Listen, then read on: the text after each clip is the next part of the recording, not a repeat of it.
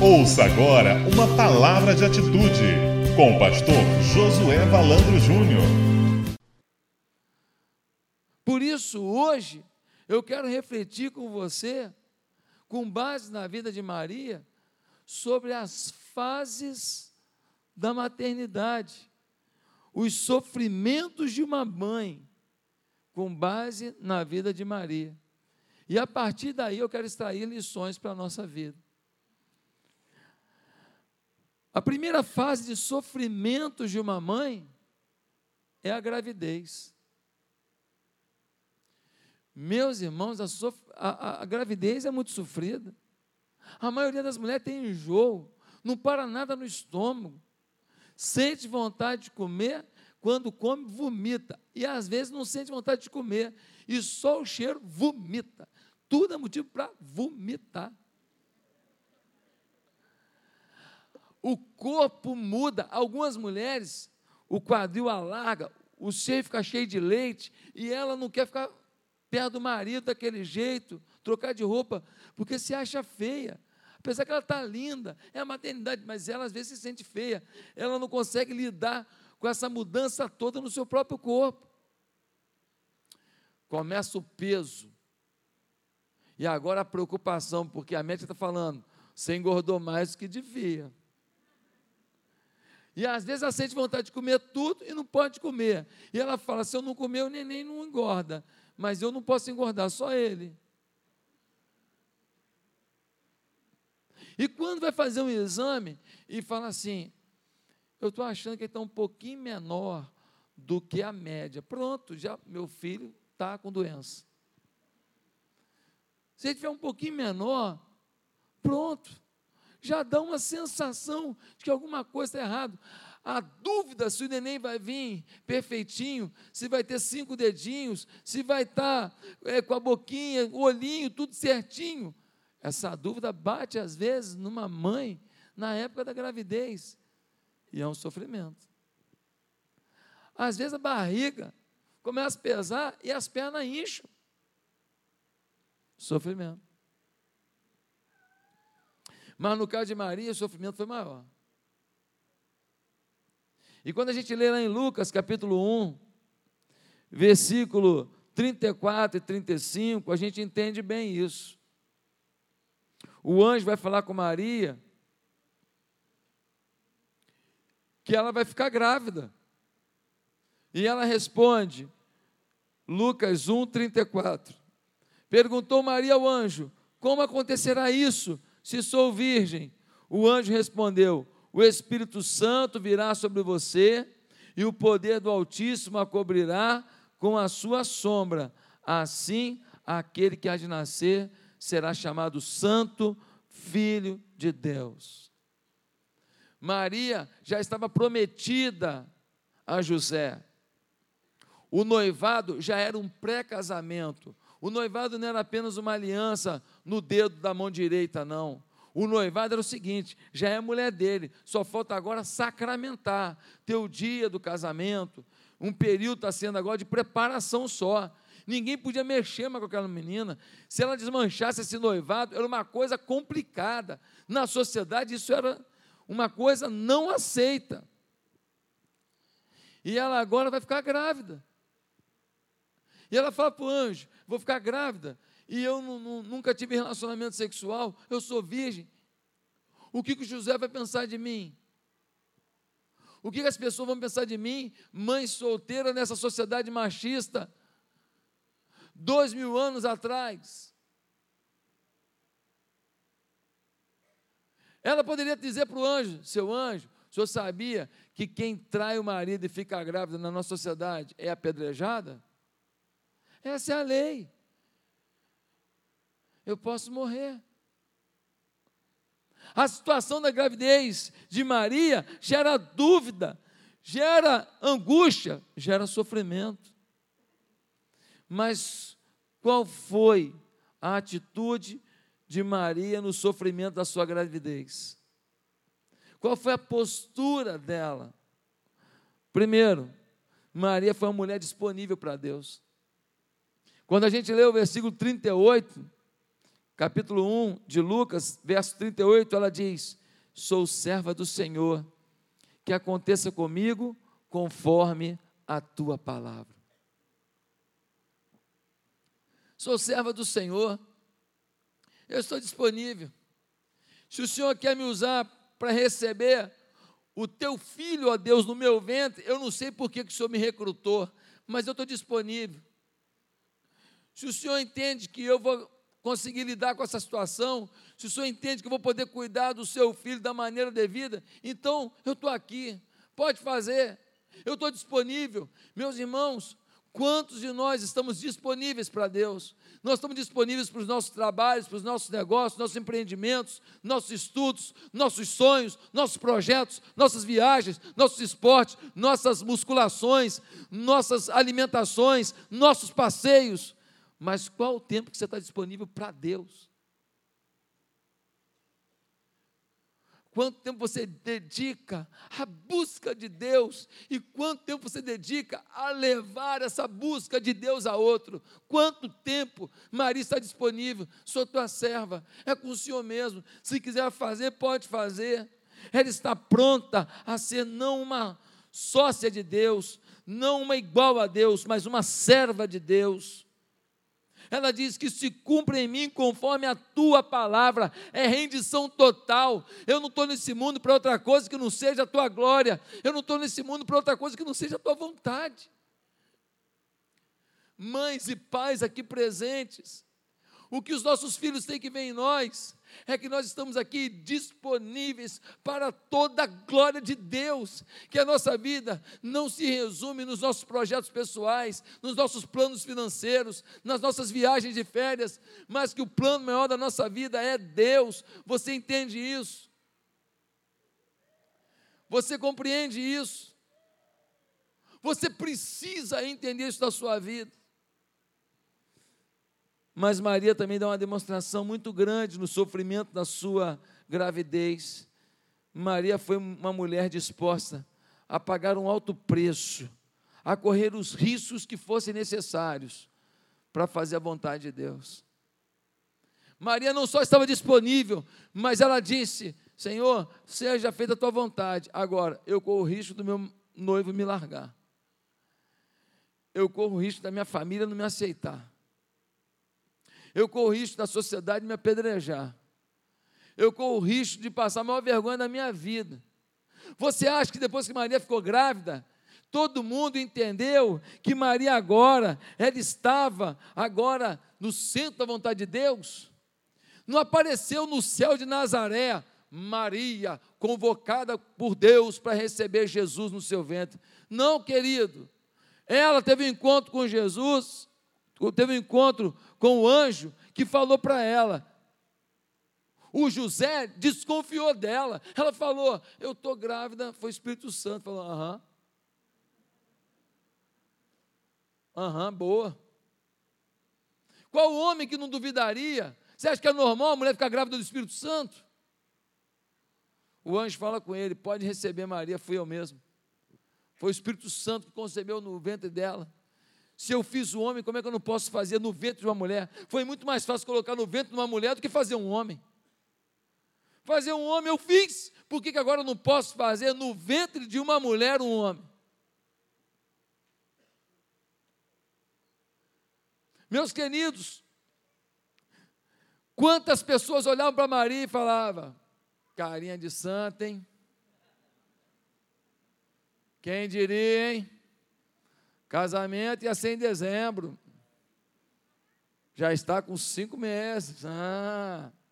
Quantas pessoas duvidaram do temor da vida que ela levava diante de Deus? Maria não tinha nenhuma garantia de que a sociedade, a despeito do seu noivo a aceitar, não faria justiça apedrejando-a. A obediência a Deus sempre tem um preço. A obediência a Deus sempre tem um preço. Você que não quer pagar preço nenhum, você não quer Deus.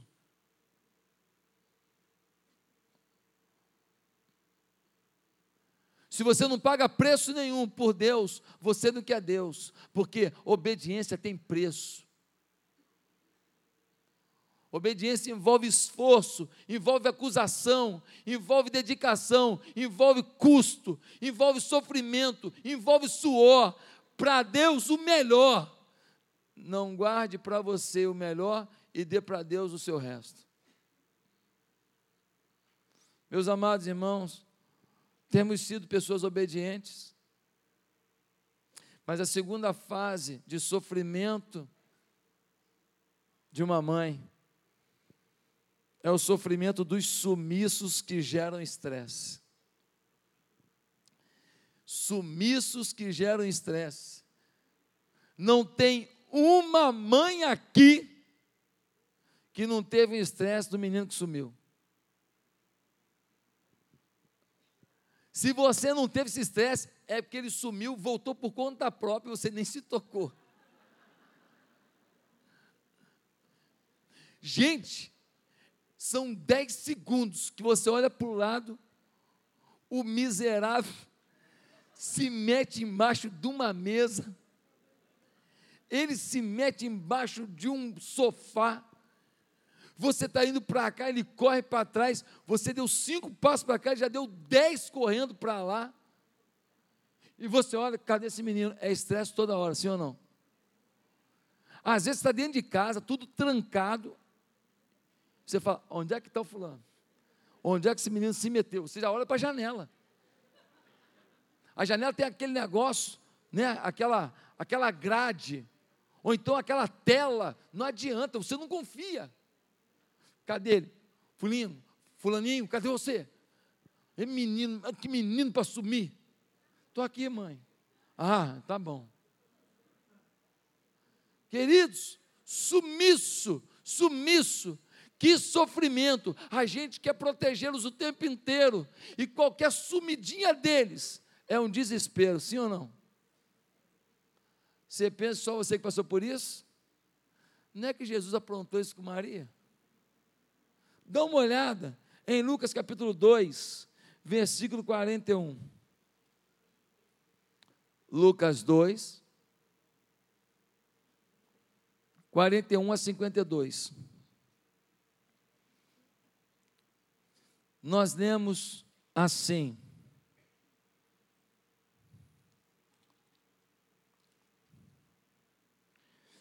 Todos os anos seus pais iam a Jerusalém para a festa da Páscoa. Quando ele completou 12 anos de idade, eles subiram à festa, conforme o costume. Terminada a festa, voltando seus pais para casa, o menino Jesus ficou em Jerusalém, sem que eles percebessem. Pensando que ele estava entre os companheiros de viagem, caminharam o dia todo. Então começaram a procurá-lo entre os seus parentes e conhecidos. Não o encontrando, voltaram a Jerusalém para procurá-lo.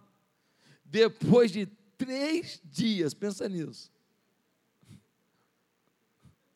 Pensa nisso. Pensa no estresse de Maria. Pensa na adrenalina de Maria. Depois de três dias o encontraram no templo sentado entre os mestres, ouvindo-os e fazendo-lhes perguntas.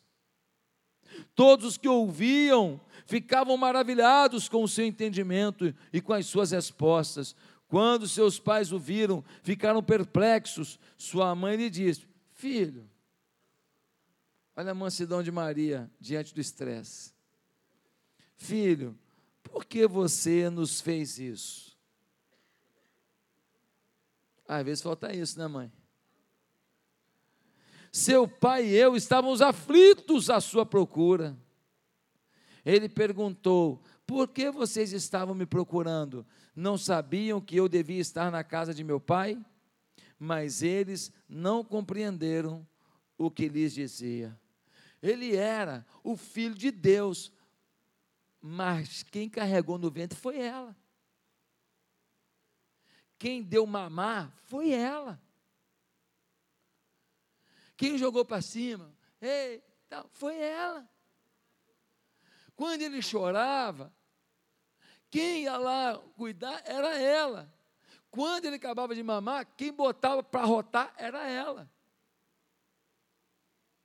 É muito difícil para Maria separar o pensamento de Jesus como filho de Deus do sentimento de mãe pelo seu próprio filho. É muito complicado. A relação que ela teve com ele foi de uma mãe natural. Ela sabia que ele tinha um chamado do Espírito. Ela sabia que ele era o ungido de Deus. Mas foi ela que levou na escola. Preparou a merenda. Viu ele carregando a merendeirazinha, pendurada, com aquele copinho.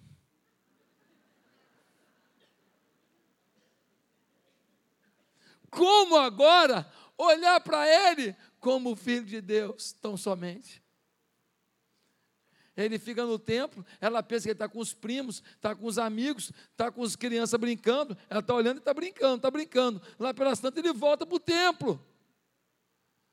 E eles estão caminhando um dia, é uma família grande, todo mundo, os amigos, todos indo para Nazaré junto. E ele volta. Um dia de viagem. Você viu Jesus? Não, viu Jesus não. Viu alguém ver Jesus? Não. Cadê esse menino? Olha o estresse. Ela volta para Jerusalém. Só três dias depois ela encontra ele no templo, conversando com os mestres do templo, ensinando, fazendo perguntas, interagindo, e todos maravilhados. Quando ela fala, filho, por que você fez isso com a gente? Nós estamos desesperados. Aí ele dá uma resposta, não do filho de Maria, mas do filho de Deus. Ele diz: Você não sabia que me convinha estar na casa de meu pai? Queridos irmãos, que sofrimento que gera estresse. Como lidar com esse estresse do sumiço? Da parte dos filhos. Os filhos precisam entender que ser maduro não é fazer o que querem fazer sem dar satisfação. Ao contrário, ser maduro é dar satisfação e talvez por submissão não fazer o que querem fazer. Isso é maturidade.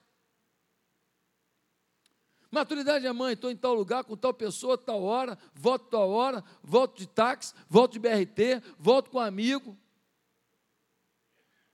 Isso é maturidade. Agora, querer bancar o maduro já demonstra imaturidade. Querer bancar o independente já mostra imaturidade e da parte dos pais. O que pode ser feito para vencer o sofrimento dos sumissos? Os pais hoje podem aprender muito com a fé de Maria. Quando ela pede a Jesus, em Lucas capítulo 2, que ele resolva o problema da falta de vinho, você lembra disso? Ele não começou seu ministério, falta vinho numa festa, era uma vergonha para a família faltar vinho. E Maria fala com ele: Jesus, você não pode fazer alguma coisa, não? O que, que ele fala para ela? Mulher, o que, que você está se metendo onde não deve? Parece que ele está sendo duro com ela, mas não. Ele está dizendo, Maria, para você sofrer menos, por favor, entenda que você me deu de mamar, você me criou, você me carregou, mas eu sou filho de Deus. É Deus que determina o tempo das coisas, é Deus que dirige o meu ministério, não é o seu pedido. Se ele não fizesse isso, todo mundo ia acreditar, e tem muita gente que acredita, que basta pedir a ela que ele tem que fazer. E como tem gente acreditando nisso até hoje. Mas a frase dele foi: Maria é meu pai, apesar de que ele fez exatamente o que ela pediu. É mãe, né? Ele vai lá, bota, manda botar água nas talhas e aquela água vira um vinho e o melhor vinho. Fica todo mundo maravilhado com o milagre de Jesus. A festa é salva e a vergonha extirpada. Meus amados irmãos, da parte dos pais, nós temos que acreditar que o que a gente semeou, aquilo vai frutificar.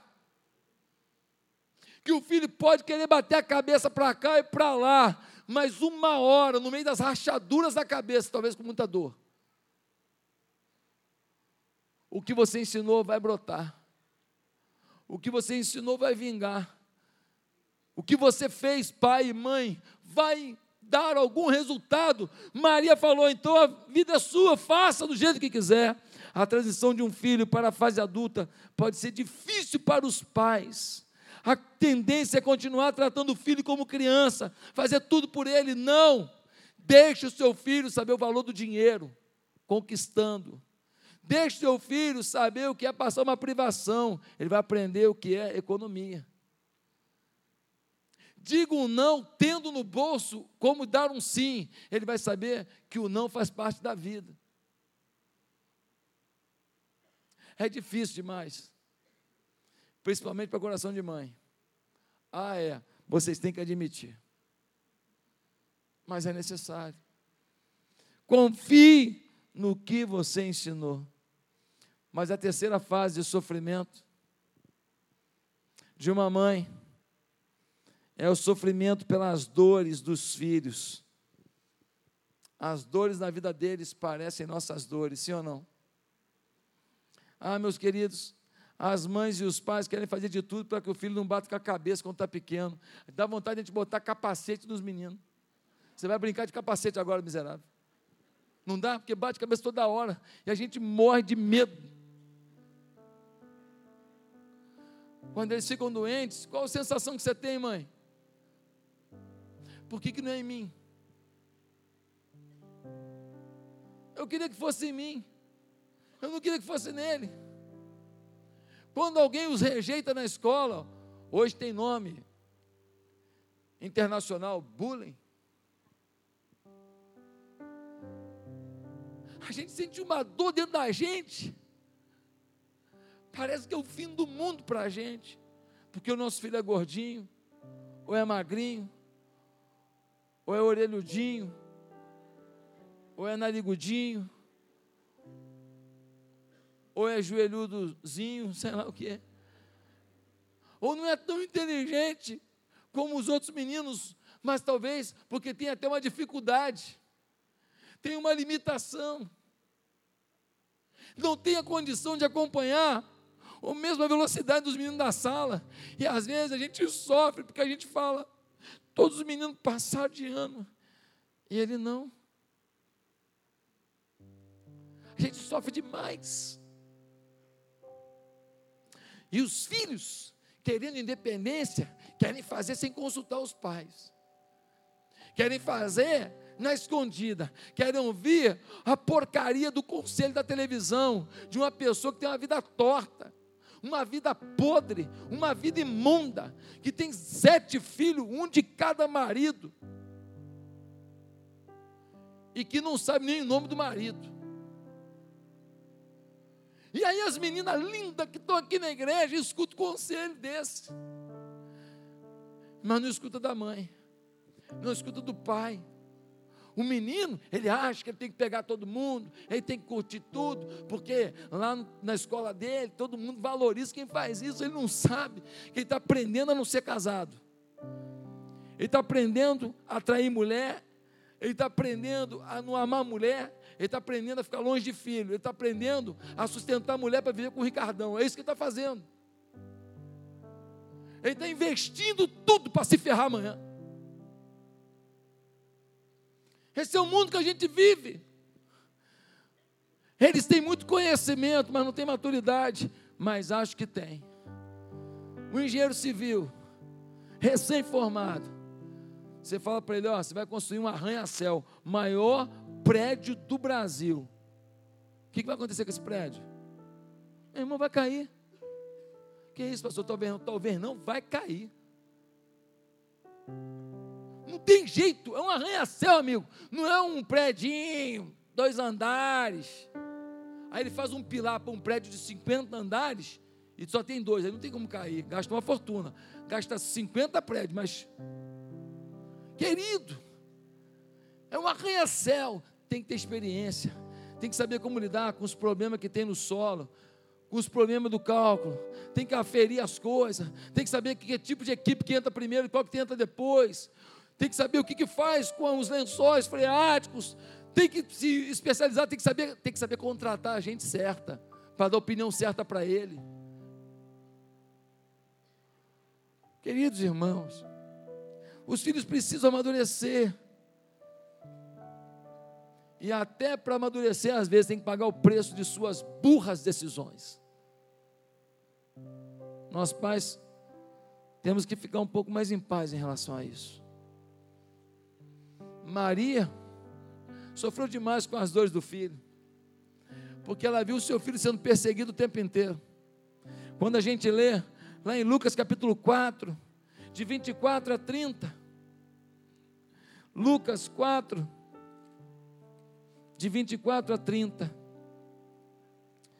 nós lemos assim: Continuou ele: Digo-lhes a verdade, nenhum profeta é aceito em sua terra.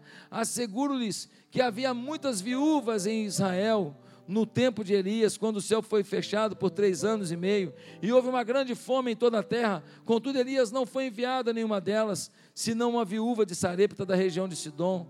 Também havia muitos leprosos em Israel no tempo de Eliseu. O profeta, e todavia, nenhum deles foi purificado, somente na mão o sírio.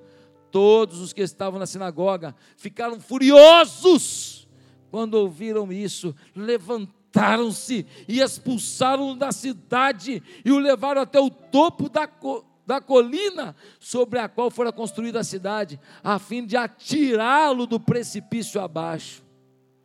Mas Jesus passou por entre eles e retirou-se. É ameaça de apedrejamento, é ameaça de ser jogado de um precipício. Só que ela é mãe. Ela não consegue entender que ele é o filho de Deus, mas que também não é filho dela. Fica difícil administrar isso depois de viver uma vida inteira dando conselho, penteando o cabelo, dando carinho, fazendo sopa para aquele filho. Maria sofreu as dores das dores as dores que a gente sente pelos nossos filhos. E como dói. Sim ou não? Talvez doam mais do que as nossas próprias dores. Parece que as nossas dores a gente fala assim: pode vir, pode vir. Vou matar no peito mais uma. Mas quando é no filho, a gente fala: como é que eu faço? Não depende de mim, tem a decisão dele, tem a decisão dela. Tenho quatro conselhos para você, mãe, para você, pai, para você que ajuda na criação de alguém, sobre os sofrimentos, das dores dos nossos filhos. Primeiro conselho: acreditem no que fizeram. Se o teu filho for por um caminho ruim, acredite, tem uma semente de ensino dentro dele. Tem uma semente do teu amor dentro dele. Tem uma semente da tua bondade dentro dele. Tem sim. Ele esperneia, ele grita. Mas ele está lá no raio que o parta. Toca a música da menina falando. Do trem bala aí. Que teve uma versão nova agora para as mães. Ele chora. Toca a música da Rita Lee lá no baile que ele está. Você é ovelha negra da família. Ele chora. Sou eu. Ele sabe que está pendente. Ele sabe que está fora da graça. Ele sabe que está fora da promessa. Ele sabe. Acredite no que você ensinou. Está lá o teu ensino. Segundo, não se culpem pelo que não fizeram. Ninguém acerta em tudo. Ah, mas aquela mãe, aquele pai acertou nisso com os filhos. Eu não acertei. Mas pode ter certeza que você acertou alguma coisa que eles erraram. Ninguém consegue dar tudo porque ninguém recebeu tudo. Ninguém consegue ser tudo porque ninguém foi tudo para você a gente dá o nosso melhor, a gente pensa que está acertando, e a gente sai para trabalhar e rala a beça, e os filhos às vezes ficam em casa, e você se culpa que deu menos atenção. Ei, mas você deu um exemplo de trabalho, não era o ideal, mas você fez o que você pôde, o que você entendeu, não adianta você se culpar. Tem muita gente que não viu o exemplo que você deu e não foi por esse caminho ruim. O filho Tem muita gente que foi por um caminho totalmente errado, não que você foi de trabalho. E o filho certinho na igreja, louvando a Deus, a mão para cima, tudo bem. Não se culpe pelo que não deu.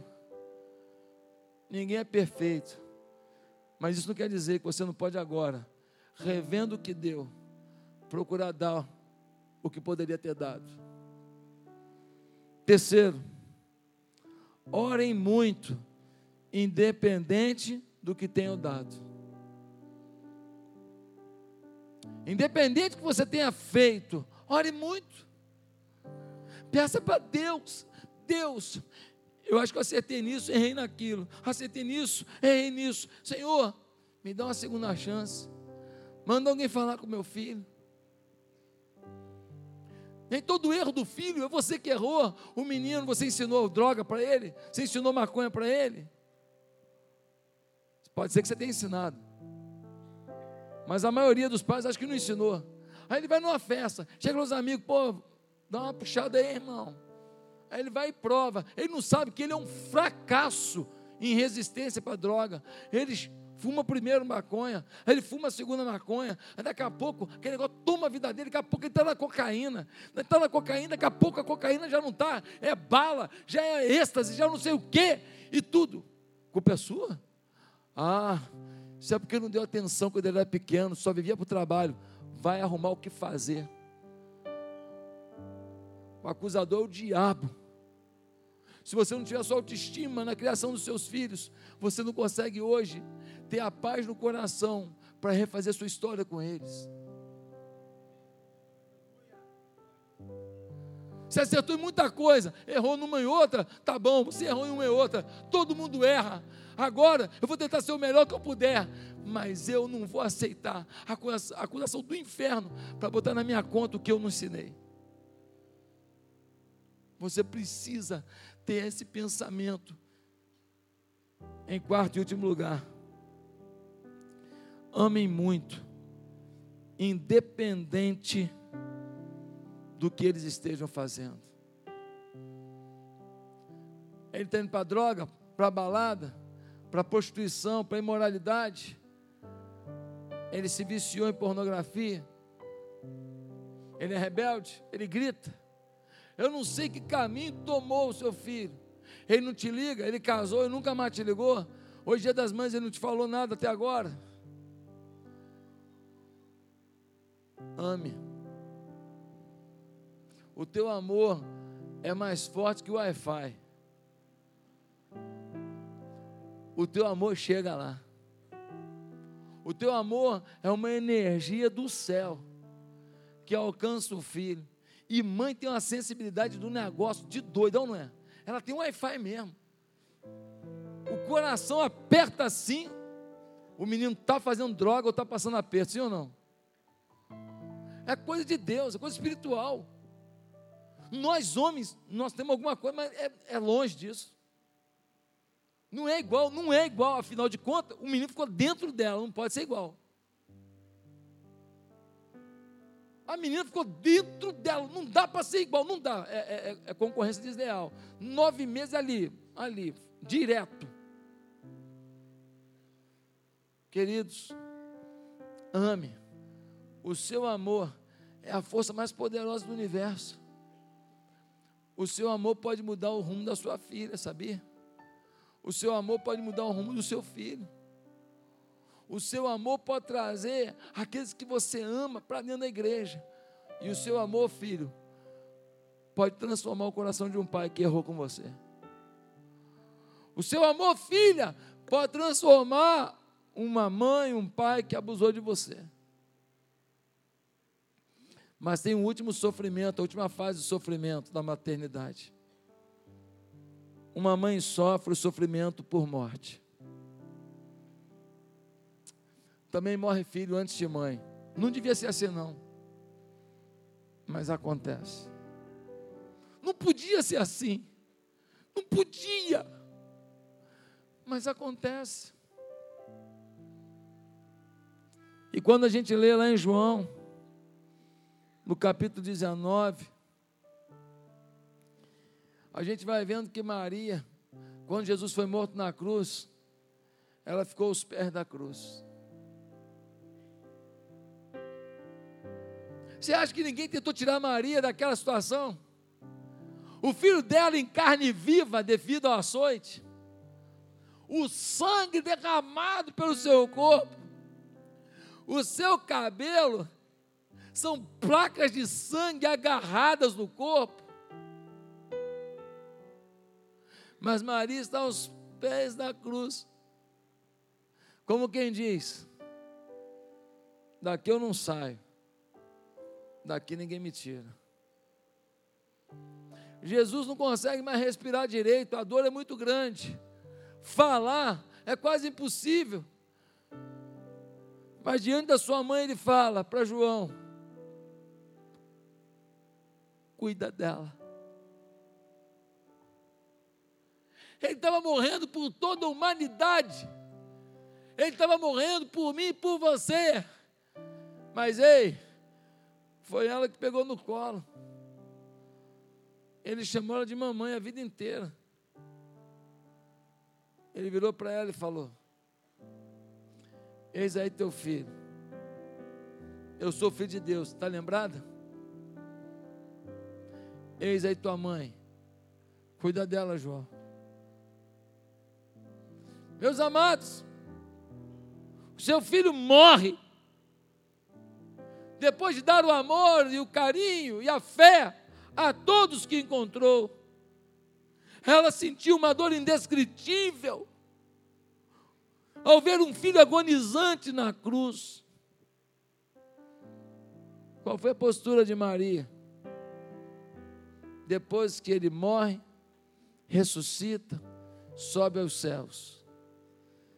Em Atos capítulo 1, versículo 14, nós lemos assim: Atos 1, 14. Todos estes perseveravam unanimemente em oração e súplicas com as mulheres, e Maria, mãe de Jesus, e com seus irmãos. Depois de ver o filho sofrendo tanto, ela não se revoltou com Deus, não. Depois de ver o flagelo do filho, ela não abandonou a fé e muito menos a igreja. Atos 1,14. Maria numa reunião de oração, numa reunião de súplica, numa reunião de busca da face de Deus, junto com os irmãos, dizendo: Deus, muito obrigado pela tua presença em nossas vidas. Muito obrigado pelo teu poder sobre as nossas vidas. Eu não sou a mãe de Deus, eu sei.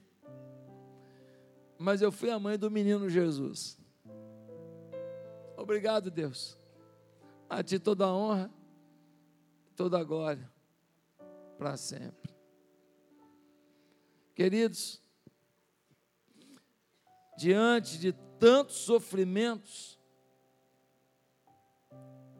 eu queria fazer uma pergunta é sofrimento na gravidez, é sofrimento dos sumiços, é sofrimento das dores dos filhos e até sofrimento de morte. Por que alguém ainda quer ser mãe? Por quê? Pode aumentar. Por quê? Eu tenho uma resposta.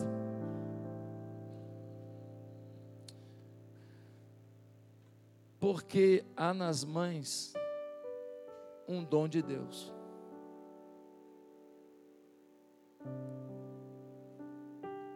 É um dom de Deus. Que dom, pastor? Um dom para se sacrificar por quem nem sempre se sacrifica por elas. Filho é bicho ruim. É bicho ingrato. Tudo que sua mãe faz por você, se for avaliar a forma que você reage, que você retribui, é muito pouco. Se você for analisar que sua mãe pagou de preço pela sua vida, o que você faz? Você é um devedor compulsivo. Um dom de Deus para se sacrificar por quem muitas vezes não se sacrifica por ela. Mas ser mãe é ter um dom de Deus para amar sem necessariamente ser amada. Veja se não é o próprio Deus que se sacrificou na cruz por gente que não está nem aí e que ama a gente que não está nem aí. Maternidade é dom de Deus. Por isso que homem com homem nunca vai poder ser família. Não dá para roubar da família a maternidade.